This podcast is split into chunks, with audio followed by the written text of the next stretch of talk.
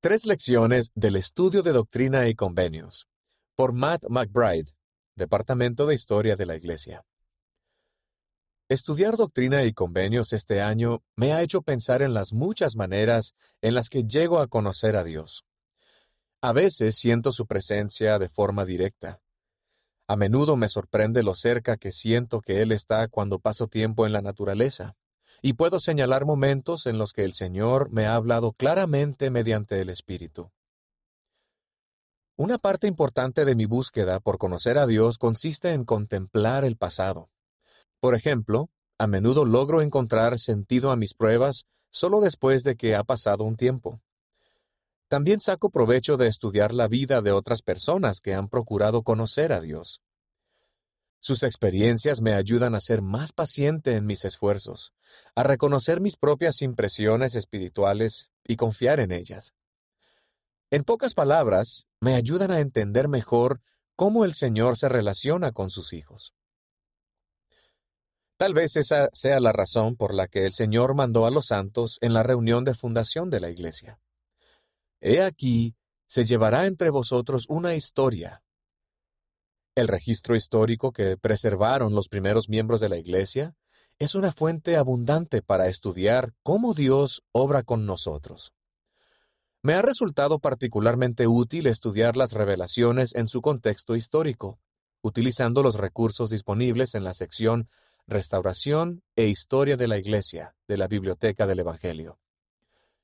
A continuación hay tres lecciones interrelacionadas que he aprendido este año al estudiar doctrina y convenios y la historia de los inicios de la Iglesia.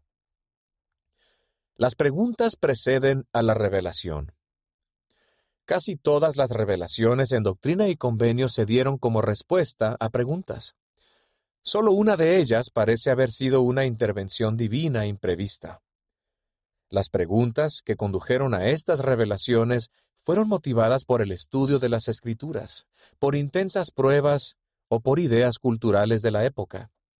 Reflejaban la fe, la curiosidad, las dudas y los temores de los primeros santos. Doctrina y Convenio, sección 42, es una respuesta a cinco preguntas específicas con respecto a cómo los santos debían congregarse y apoyarse mutuamente.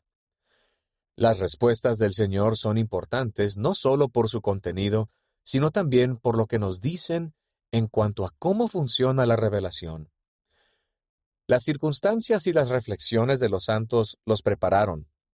Hacían preguntas, acudían a Dios y en verdad valoraban sus respuestas. Piensen en cómo respondemos cuando recibimos información fuera de contexto, como el caso de un anuncio web no solicitado para comprar zapatos. Podría interesarnos, pero es muy probable que lo ignoremos.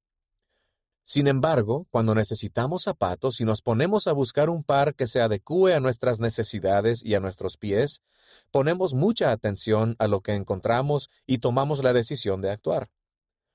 Eso se aplica de igual manera a nuestra búsqueda espiritual. El Señor honra nuestro albedrío.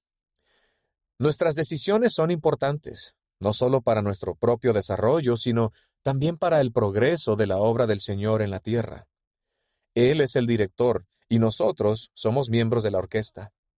Nuestros talentos, experiencia y decisiones contribuyen a la belleza de la música.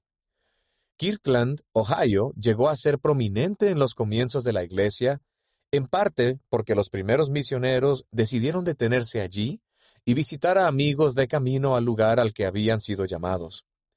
Sus vínculos y la decisión inspirada de visitar Kirtland fueron importantes para el despliegue de la restauración.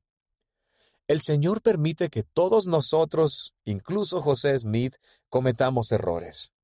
Somos sus hijos, y como cualquier padre sabio, Él está comprometido con nuestro progreso y desea que aprendamos por medio de la experiencia. El Señor permitió que José Smith le diera a Martin Harris las primeras 116 páginas de la traducción del libro de Mormón, aunque él sabía que se perderían. Esa experiencia fue dolorosa para José, pero aprendió a ser un mayordomo más cuidadoso. Fue perdonado y llamado de nuevo a la obra. Un poco aquí y otro poco allí. El Señor no le dio a José Smith un manual de instrucciones completo en la arboleda sagrada. Las revelaciones reflejan un diálogo continuo entre el Señor y el profeta. A veces proporcionan una vista panorámica de las eternidades.